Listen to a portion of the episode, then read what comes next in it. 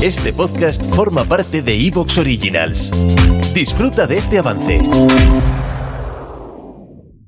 Días extraños con Santiago Camacho.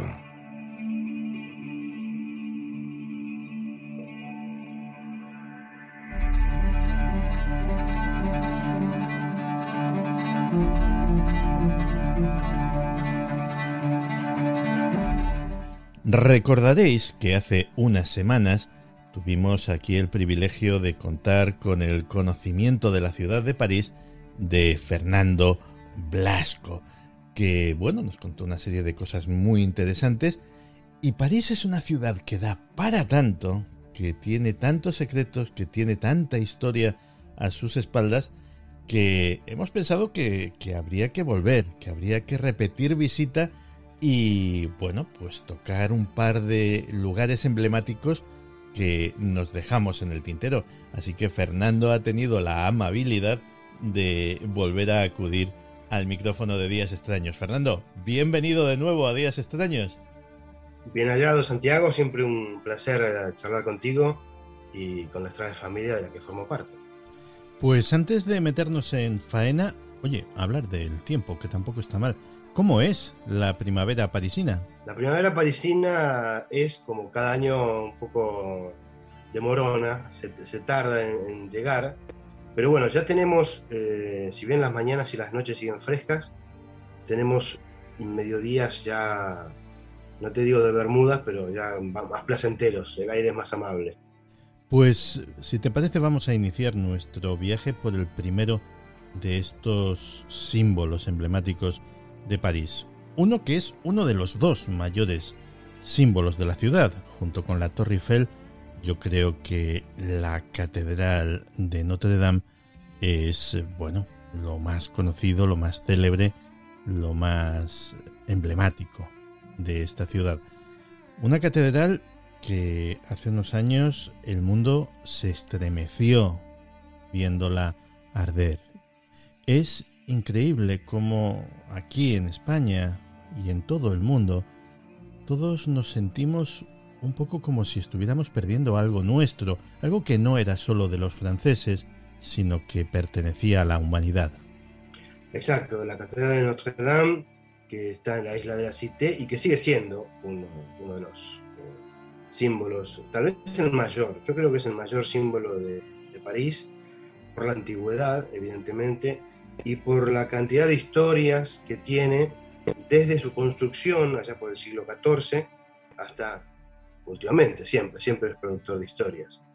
Pues eh, fue tal la conmoción que yo creo que de todo el mundo llegaron donaciones, llegaron aportaciones de grandes organismos, de gobiernos e incluso de ciudadanos particulares para reconstruirla. ¿Cómo va? Esa reconstrucción? ¿Cómo van esas obras? Bueno, eh, primero hubo más eh, anuncios de donaciones que donaciones, según se, se, sabe, pero sí que hubo muchas donaciones, sí que las hubo, y van bien, sabés que hay una cita olímpica en el 2024 aquí en París, y es la fecha que se han puesto para tener la catedral eh, ya terminada, terminada de nuevo. Eh, va a buen ritmo, pero con algunos contratiempos. Por ejemplo, eh, se ha contratado a, um, al equipo que hace los los vitrales, del que hizo de la Catedral de Colonia, y los vitralistas franceses andan un poco enojados, eh, desde algún punto de vista con razón, porque no le han dado prioridad a ellos para eh, reconstruir su catedral emblemática. ¿no?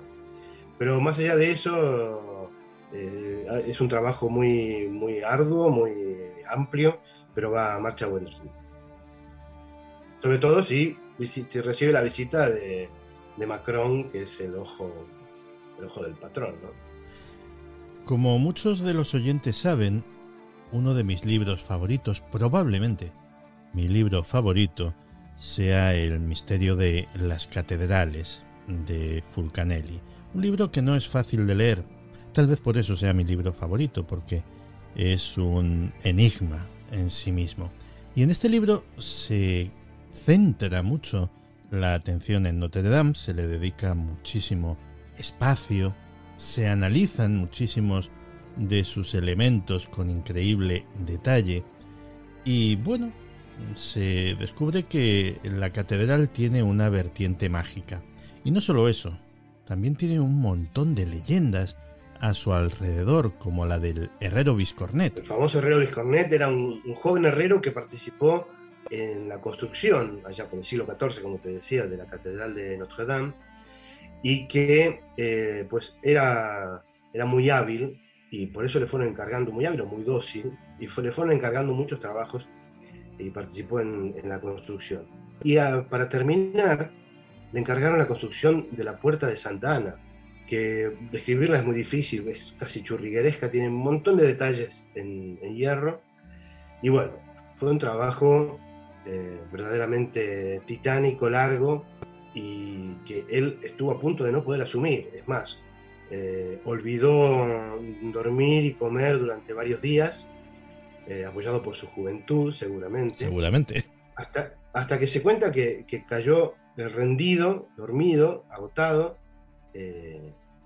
en, la catedral mientras trabajaba en esa puerta. Después de pedir ayuda, por supuesto. Entonces, en un momento golpean a la puerta y eh, abre, ilusionado con, con, que fuera la ayuda que él había pedido tanto a las autoridades. Pues no, no era la ayuda esa, sino otra, en forma de Belcebú, del demonio, del diablo, que a cambio de su alma, que es lo que suele traficar el diablo, eh, le, ofreció pues, ayudarlo a terminar esa, puerta que lo consagraría y pondría su nombre en la historia. ¿no? Eh, no sé si dudó mucho, ¿no? Viscornet, pero finalmente aceptó y la puerta estuvo lista eh, en la fecha de inauguración de la catedral. ¿Qué pasó? Pasó que unos días después de esta inauguración, Viscornet muere. Tal vez en justa correspondencia con el pacto que hecho. ¿Te está gustando lo que escuchas? Este podcast forma parte de Evox Originals y puedes escucharlo completo y gratis desde la aplicación de Evox. Instálala desde tu store y suscríbete a él para no perderte ningún episodio.